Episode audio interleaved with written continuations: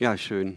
Ich freue mich, dass ich heute Abend hier sein kann, dass wir eine kleine Runde einfach hier jetzt die Predigt aufnehmen können. Und ich grüße auch alle, die online heute oder ja im Laufe der nächsten Tage die Predigt anschauen werden. Und ich freue mich einfach, ja, dass ihr Teil seid von dem, was Gott mir einfach aufs Herz gelegt hat.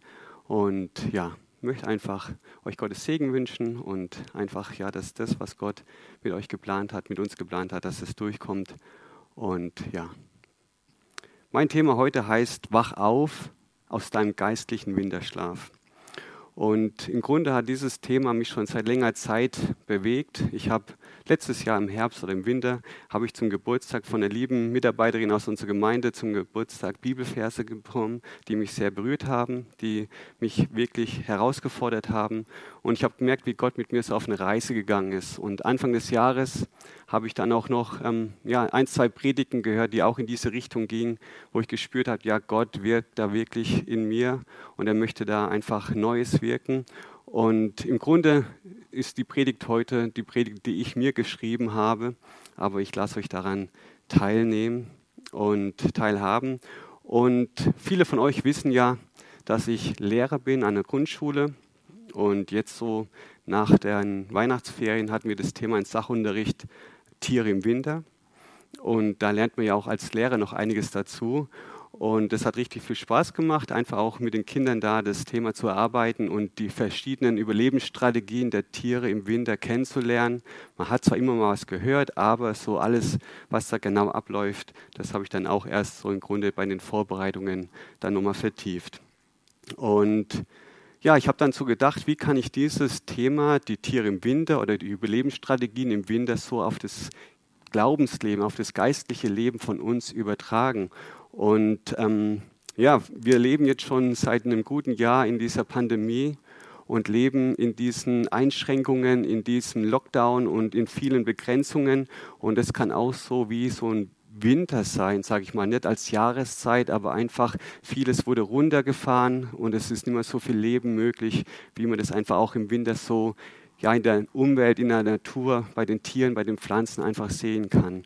Und ich habe dann so gedacht, ja, in welchem Zustand befindest du dich, befinden wir uns?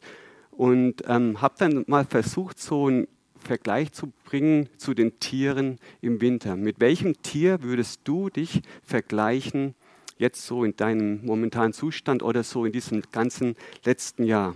Es gibt ja die verschiedenen Möglichkeiten, wie Tiere im Winter umgehen. Und da gibt es zum einen den Storch, der klappert laut rum und flieht dann aber, wenn es ernst wird. Ja, er ist ein Zugvogel, der haut ab, der fliegt weit weg ins Warme, dort, wo es angenehm ist, dort, wo es schön ist und ja, lässt sich erst wieder blicken, wenn es bei uns wieder wärmer wird. Im Frühling, Sommer kommt er dann wieder und ist zum Vorschein. Bist du einer, der vielleicht in Situationen, wo es vielleicht Druck gibt, wo es vielleicht ungemütlich wird, sagst, nee, also hier halte ich es nicht aus, ich verkrieche mich, ich verstecke mich, ich hau einfach ab. Oder bist du so wie die aktive Amsel? Die Amsel, die ist ja eine der Vögel, die hier bei uns bleibt, ein Standvogel. Und die ist lebendig, die zwitschert überall rum, ist überall zu sehen, ist unbekümmert und sorgenfrei irgendwie, aber trotzdem auch im Winter abhängig vom Vogelhäuschen, von den Menschen. Bist du abhängig von Menschen? Wie geht es dir, wenn du in Drucksituationen kommst, wenn es kalt wird? Bist du dann derjenige, der schnell ans Telefon geht und bei Menschen anruft oder suchst du doch auch dann in den Situationen zuerst Gott und seine Nähe? Ja, und dann gibt es noch den Igel, der hält Winterschlaf, ein Langschläfer. Drei Monate versteckt er sich in seinem Laubhaufen. Davor im Herbst frisst er sich eine Fettschicht an und davon zehrt er dann und kommt dann auch erst wieder zum Vorschein, wenn der Winter vorbei ist. Er igelt sich ein und wenn er sich einigelt, da zeigt er auch mal seine Stacheln. Wie geht es dir? Igelst du dich auch manchmal ein? Lässt dir manchmal vielleicht auch nichts sagen oder Korrektur ist vielleicht nicht so dein Ding und ziehst dann lieber deine Stachel nach außen und zeigst mal, ja, hierher und nicht weiter. Oder aber der Frosch.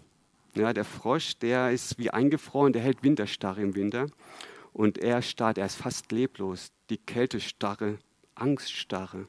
Verfällst du in so eine Starre, in eine Bewegungslosigkeit, wenn Schwierigkeiten kommen, wenn du Angst bekommst, wie verhältst du dich, wenn du Angst hast?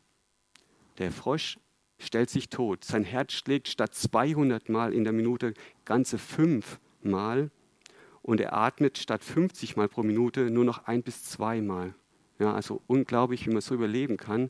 Aber ja, wie verhalten wir uns manchmal? Ja, wir stellen uns manchmal wie leblos da, wollen nichts mehr irgendwie an uns ranlassen. Gefühle werden runtergefahren und ja, wir ziehen uns zurück. Dann gibt es noch das scheue Eichhörnchen, das macht Winterruhe. Es vergräbt seine Vorräte im Herbst und kommt dann im Winter ab und zu mal raus, lässt sich mal kurz blicken, aber wenn es dann wieder stürmisch wird oder zu kalt wird, dann kriecht es wieder in sein Kobel und macht dann weiter seine Winterruhe. Ganz unterschiedliche Möglichkeiten, wie man diese Zeiten, diese schwierigen Phasen, sag ich mal, überleben kann, überleben möchte. Und es gibt noch das Reh oder der Hase, die sind winteraktiv, die haben ein Winterfell und sie sind geschützt vor der Kälte. Und ich habe mir so gedacht, ja, unser Winterfell, dieser Schild des Glaubens, ja, egal in welchen Situationen wir sind, wir bleiben aktiv, wir stehen auch in schwierigen Herausforderungen, sind wir trotzdem da und glauben und vertrauen, dass mit Gott alle Dinge möglich sind. Und wir haben gelernt, unseren Glauben einzusetzen. Ja, aber das ist nicht immer so, dass wir ja, in diesem Bereich, sage ich mal, uns immer vielleicht wiederfinden. Manchmal kommt auch unser Glaube in, in Schwanken, ja, manchmal kommt vielleicht auch Zweifel auf. Und ich habe mir überlegt, ja, solche Situationen kennt ihr vielleicht alle. Und mit welchem Tier würdest du dich vergleichen wollen, vergleichen können? Und ich habe dann mal nachgeschaut, was sagt die Bibel so über diese einzelnen Begriffe.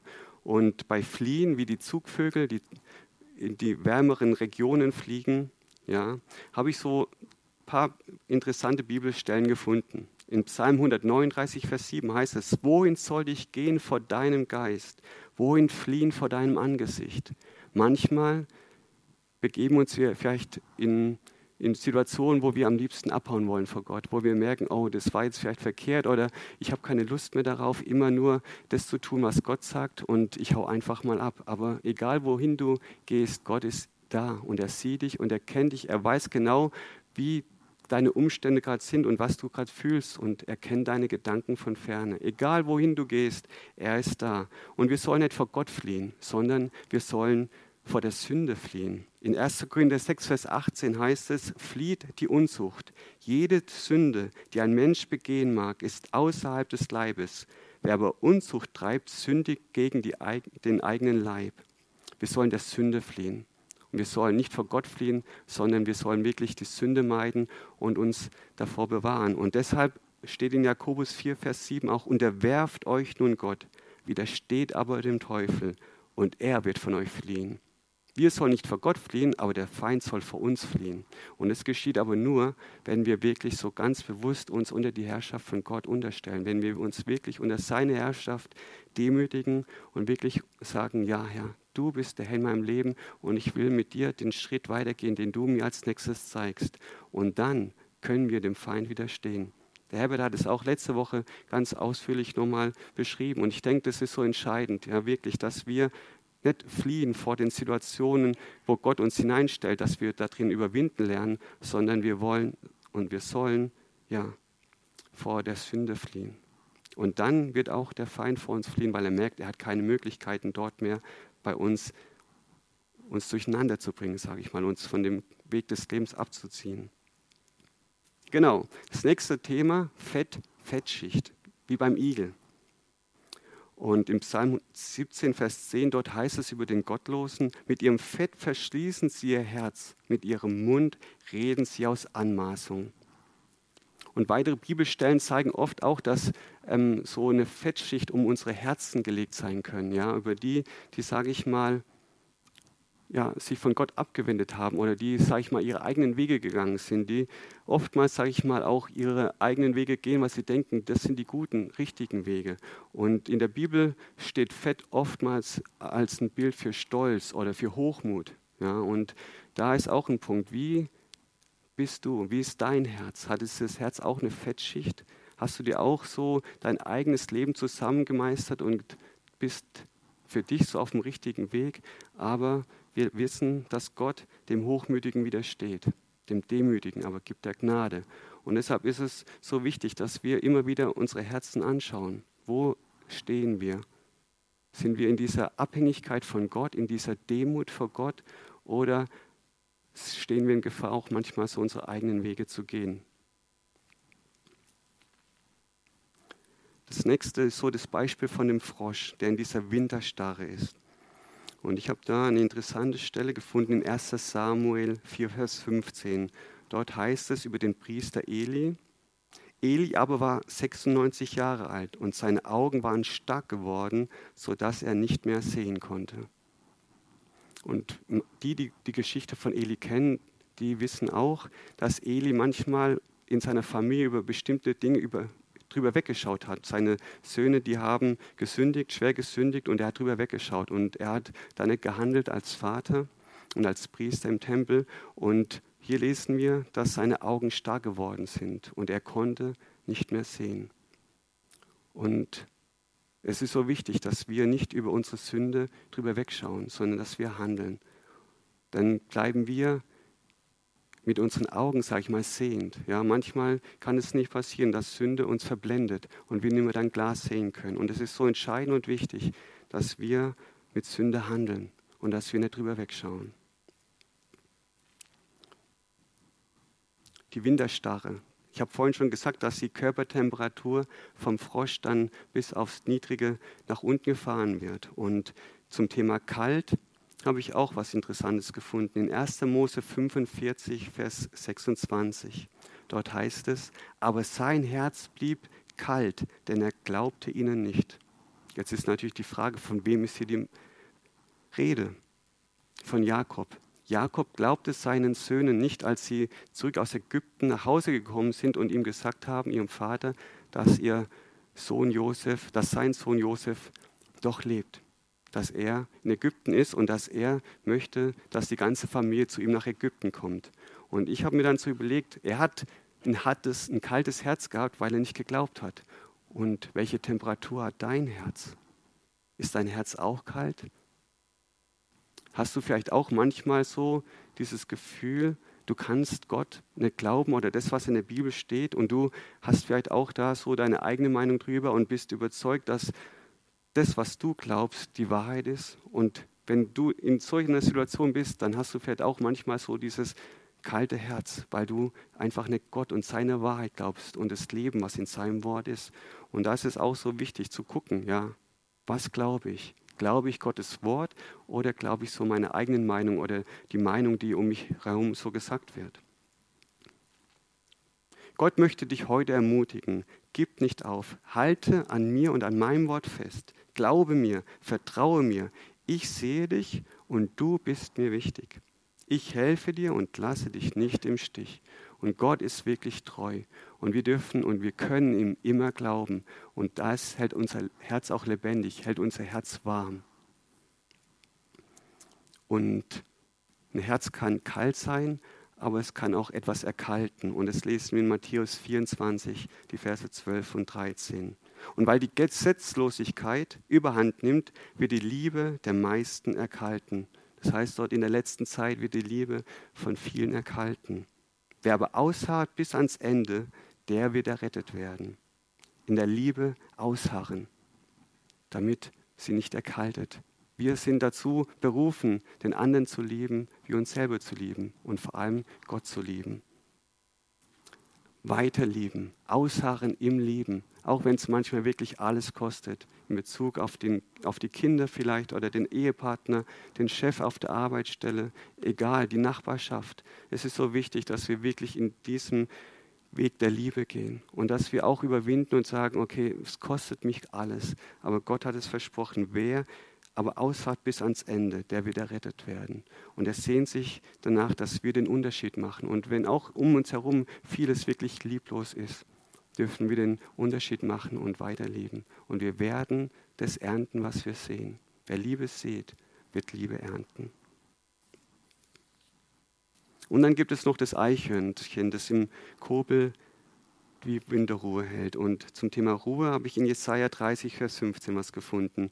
Denn so spricht der Herr, Herr, der Heilige Israels. Durch Umkehr und durch Ruhe werdet ihr gerettet. In Stillsein und in Vertrauen ist eure Stärke. Aber ihr habt nicht gewollt. Gott sehnt sich danach, dass wir umkehren und in die Ruhe einkehren. Und dort werden wir erleben, wie Gott handeln wird. Aber wie oft entscheiden wir uns gegen diese Gemeinschaft mit Gott, in dieser Ruhe, in dieser Stille vor ihm zu sein und gehen lieber gleich unsere eigenen Wege und ohne ihn zu fragen, was denkst du darüber? Was ist dein Plan? Was ist dein Weg da drin? Er hat gesagt hier, aber ihr habt nicht gewollt. Und es ist so wichtig, dass wir uns immer wieder dazu entscheiden, Gott zuerst zu suchen, bevor wir unsere eigenen Wege gehen und auf ihn zu hören, Ruhe zu werden vor ihm und die Gemeinschaft mit ihm einfach zu genießen und bei ihm stille zu werden. Und dann gibt es noch das Murmeltier, das hält Winterschlaf. Und in Sprüche 24, 33 bis 34 heißt es, noch ein wenig Schlaf, noch ein wenig Schlummer, noch ein wenig Hände falten, um auszuruhen. Und wie ein Landstreicher kommt deine Armut und dein Mangel wie ein unverschämter Mann. Schlafen. Natürlich ist Schlafen für uns wichtig. Der natürliche Körper braucht Schlaf. Und es ist gut, zur Regeneration, zur Erholung, einfach neue Kraft zu tanken. Aber wenn du im Übernatürlichen oftmals müde bist, weil du vielleicht im Glauben wirklich müde geworden bist, dann ist da die Frage, ja, was stimmt da nicht? Und wir haben jetzt so viele Bibelstellen gelesen zu diesen einzelnen Begriffen und wir sehen die Konsequenzen, die Folgen, wenn wir uns in Bereichen begeben, die einfach ja, losgelöst von Gott sind, die einfach die eigenen Wege bedeuten. Und ich habe jetzt so als nächstes mir gedacht, wie können wir uns verhalten? Wenn du geistlich müde bist, wache, halte durch. Und mir ist dazu die Geschichte eingefallen von den zehn Jungfrauen, die auf den Bräutigam gewartet haben. Und dort waren fünf kluge und die fünf törichten Jungfrauen. Ein Gleichnis, das Jesus erzählt hat. Und der Bräutigam hat auf sich warten lassen. Und die Jungfrauen sind eingeschlafen. Aber als dann zu Mitternacht der Ruf kam, der Bräutigam kommt, hatten alle Jungfrauen ihre Lampen dabei, aber nur fünf Stück hatten Öl dabei.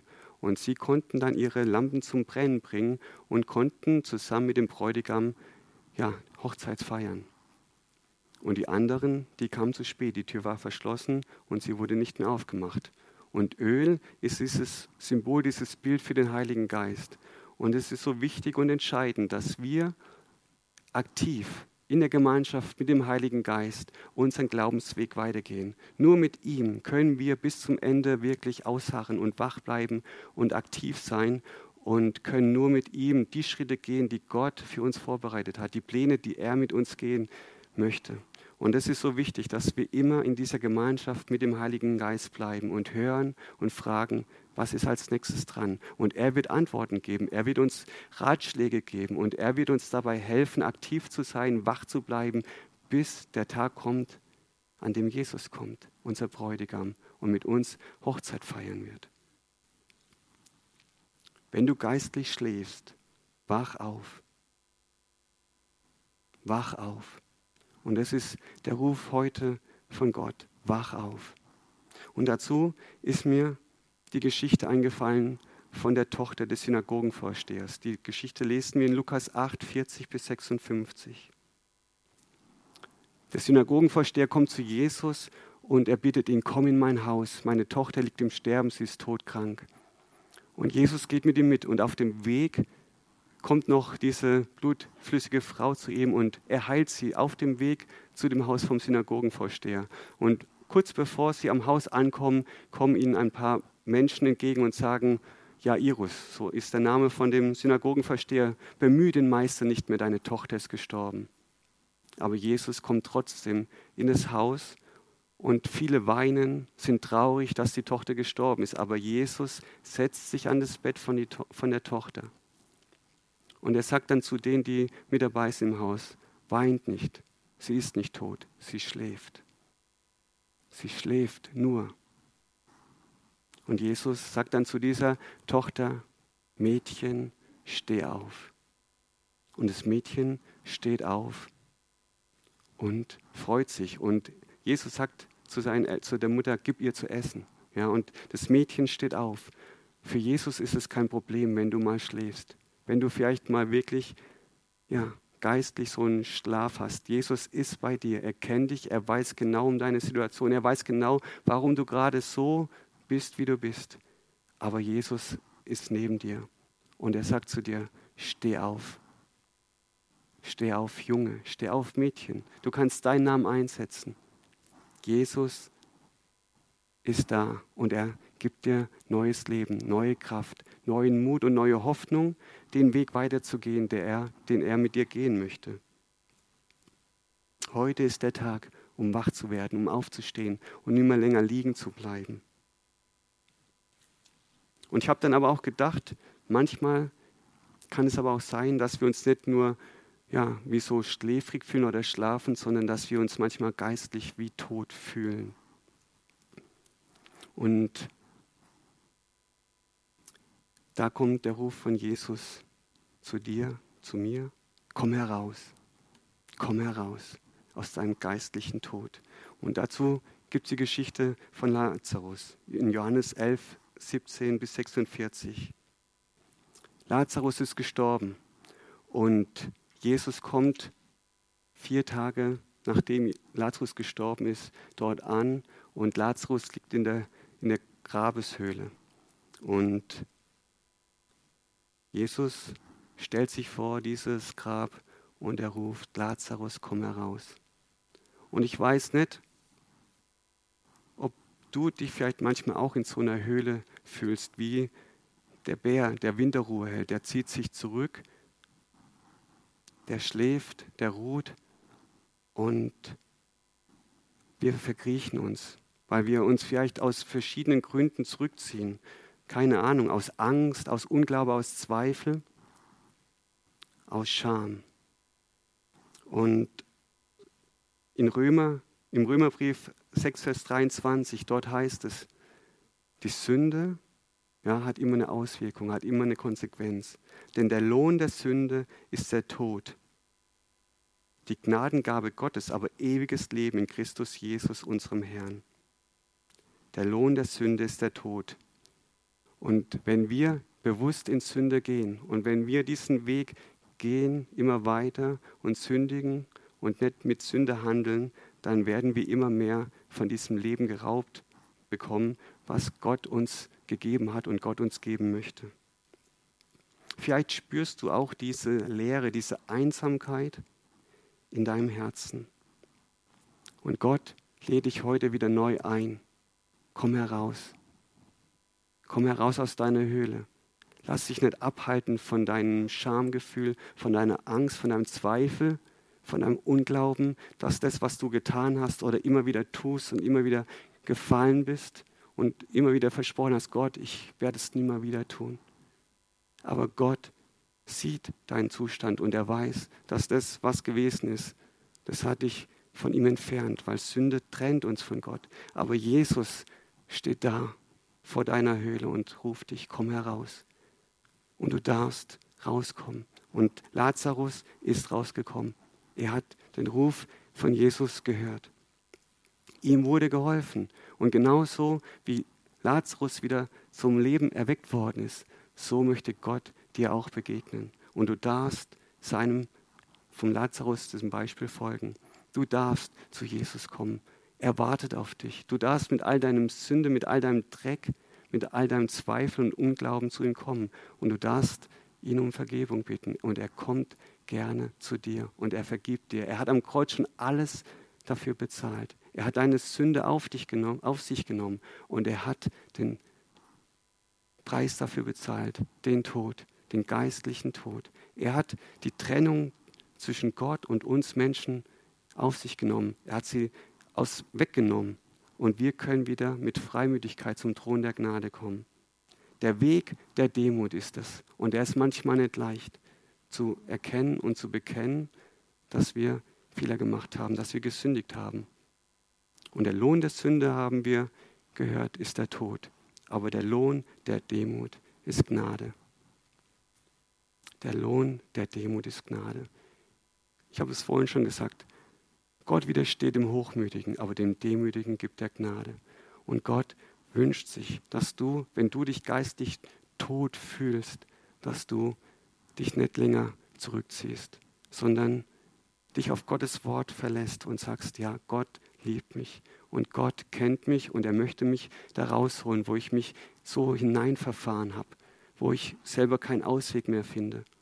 Und Gott ruft dich, komm heraus, komm heraus aus deiner Höhle und empfang wieder neu meine Gnade, meine Vergebung, meine Liebe. Und mit mir können wir wieder neu starten. Mit Jesus kannst du wieder neu starten und er geht gerne mit dir den Weg wieder weiter, den du vielleicht verlassen hast. Vielleicht bist du auch jemand, der auch jetzt online zuschaut, der vielleicht noch nie dieses Leben mit Jesus geschmeckt hat. Ja, vielleicht hörst du es zum ersten Mal, dass Jesus für unsere Sünden gestorben ist. Und wenn dich das jetzt gerade anspricht, wo du merkst, ja, ich möchte im Grunde aus meiner Einsamkeit, aus meinem Leben, was mir bisher noch keinen Sinn gegeben hat, wo ich noch gar kein richtiges Ziel hatte, möchte ich beenden und ich möchte dieses Leben mit Jesus starten, dann lade ich dich jetzt ein, wirklich ein Gebet zu sprechen, wo du so ganz bewusst, ja, mit diesem Jesus, der von sich sagt, ich bin das Leben, ich bin die Auferstehung, ich bin der Weg und die Wahrheit und das Leben, dann lade ich dich ein, dieses Gebet einfach nachzusprechen, dass du Jesus in dein Leben aufnimmst, dass er dein Herr wird und du einfach einen Sinn für dein Leben bekommst. Leben bekommst, was wirklich ja, für alle Zeit gilt. Ewiges Leben mit Gott. Und ich bete vor und du darfst gerne ja, mir nachsprechen. Lieber Jesus, ich komme jetzt zu dir, weil ich gerade gehört habe, dass du mich liebst und weil du für mich bist und weil du für meine Sünden am Kreuz gestorben bist. Ich bitte dich um Vergebung für all das, was ich getan habe, was ja in der Bibel es heißt, dass es Sünde ist, meine eigenen Wege. Und ich komme jetzt zu dir und ich bitte dich um Vergebung. Und ich lade dich ein in mein Herz. Komm du da hinein und sei du der Herr in meinem Leben. Ich will dir nachfolgen. Ich will dir mit dir den Weg des Lebens gehen und die Ewigkeit mit dir verbringen. Ab heute bist du der Herr in meinem Leben. Und ich danke dir dafür, für deine Liebe, für deine Vergebung und für deine Gnade. Amen.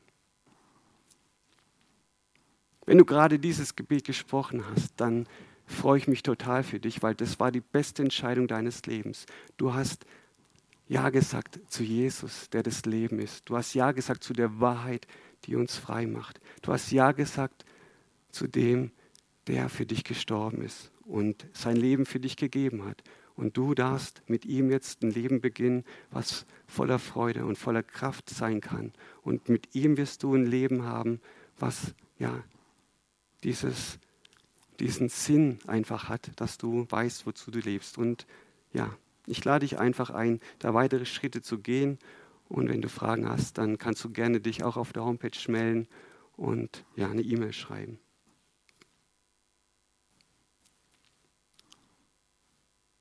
Mein nächster Punkt ist, werde aktiv oder werde wieder aktiv. Und dazu habe ich die Bibelstelle aus 1. Thessaloniker 5, verschiedene Verse 4 bis 8 und 16 bis 22. Ihr aber, Brüder und Schwestern, Seid nicht in Finsternis, dass euch der Tag wie ein Dieb ergreift. Denn ihr alle seid Söhne und Töchter des Lichts und Söhne und Töchter des Tages. Wir gehören nicht der Nacht und nicht der Finsternis. Also lasst uns nun nicht schlafen wie die übrigen, sondern wachen und nüchtern sein.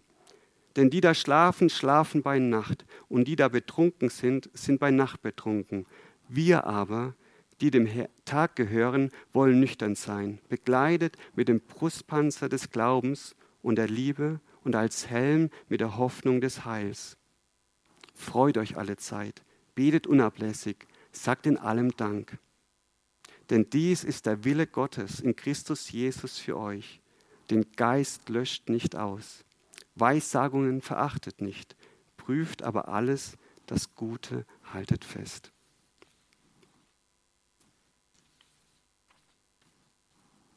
Wir können mit Jesus den Unterschied machen. Statt starren oder starr sein, wie in der Winterstarre, können wir staunen. Ja? Wir haben vorhin bei Eli gelesen, seine Augen waren starr. Aber Gott wünscht uns, dass wir staunen über die Wunder, die er tut, über die Leben, die er verändert, wie er sich verherrlicht in unserem Leben und in unserem Umfeld. Und er wünscht sich, dass wir wieder neu anfangen zu staunen und mit unseren Augen diese großen Augen bekommen, wo wir sehen, Gott, du bist größer als jeder Umstand, du bist größer als jede Situation in meinem Leben.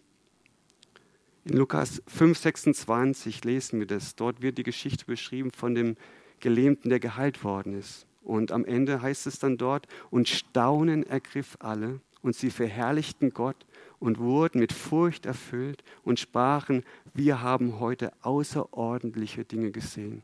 Und ich wünsche mir, dass wir wieder neu lernen zu staunen über Gottes Größe und auch manchmal auch in den Kleinigkeiten, wo uns seine Liebe zeigt, seine Größe zeigt, auch in dem Kleinen, dass wir wieder mit diesem dankbaren Herzen vor Gott kommen und sagen, ja, danke Herr, dass du in meinem Leben bist und dass du dich so wunderbar mir zeigst, jeden Tag neu.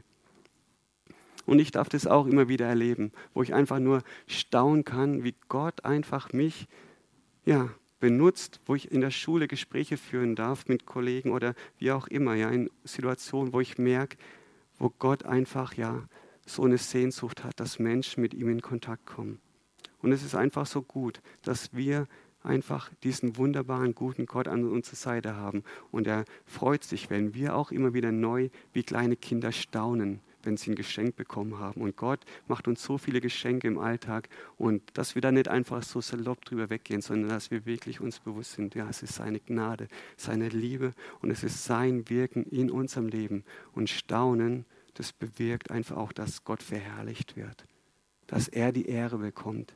Und es ist so gut, dass wir da drin uns einfach auch einüben, das Staunen nicht zu verlieren. Der nächste Punkt habe ich gedacht, so macht den Unterschied. Statt ruhen, stille sein. In 2. Mose 14, Vers 14 heißt es, der Herr wird für euch kämpfen, ihr aber werdet still sein. Manchmal kommst du vielleicht in eine Situation, wo dich wirklich überfordern und du wirklich so Glaubenskämpfe hast. Und dann sagt Gott zu dir, sei stille vor mir.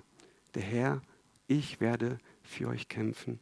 Und es fällt manchmal uns vielleicht nicht leicht, weil wir manchmal, sage ich mal, aus eigener Kraft Dinge anpacken wollen, weil wir denken, wir schaffen es schon irgendwie. Aber oftmals kommen wir dann entkräftet aus den Situationen raus, aber es hat sich nichts verändert. Und Gott möchte dir heute Morgen zusagen, lerne es wieder still zu sein bei mir.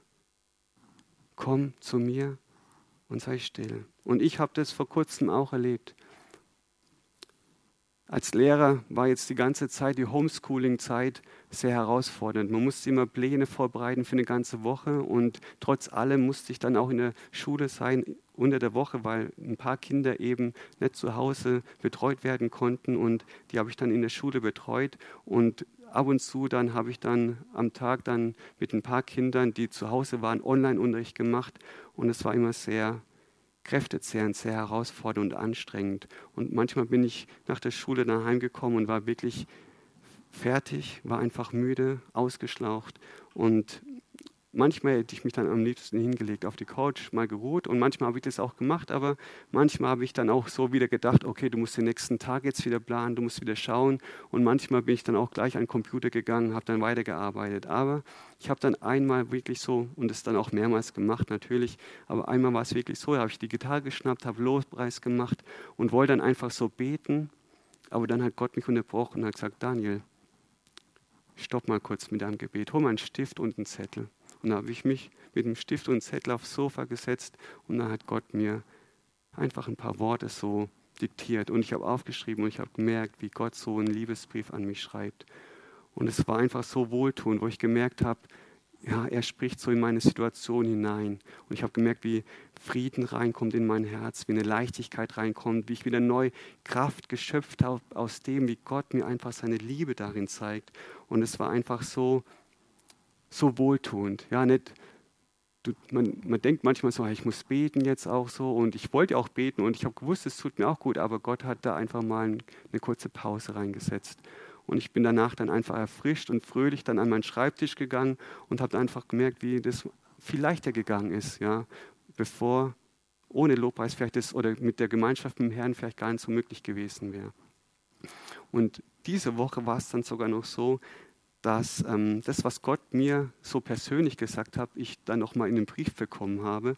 Und zwar hat die Schwester, die mir die Bibelverse letztes Jahr zum Geburtstag gegeben hat, noch einen Brief geschrieben und hat dazu geschrieben, ja, das sind noch ein paar Ergänzungen zu deinem Bibelvers, den ich dir zum Geburtstag gegeben habe, die Gott mir gegeben hat für dich zum Geburtstag. Und in dem Brief stand im Grunde auch nochmal ein Liebesbrief. Sie hat es dann so aufgeschrieben, wie sie das von Gott gehört hat. Und im Grunde hat sich das gedeckt mit dem, was ich selber auch von Gott empfangen habe. Und ich war dann einfach so, ja, perplex, wie gut einfach Gott ist. Und habe dann wirklich gestaunt, ja, einfach über diese Güte, über diese Großzügigkeit von Gott, dass er mir das dann nochmal auf diesem Weg bestätigt hat, dass er für mich ist, dass er mit mir ist, dass er, ja, große Pläne mit mir hat. Und ja, im Moment ist es auch so, dass meine Frau und ich, wir haben uns vor eineinhalb Wochen entschieden oder Gott hat uns da reingeführt, einfach zu fasten. Und mein Name ist ja Daniel und wir machen das Daniel-Fasten.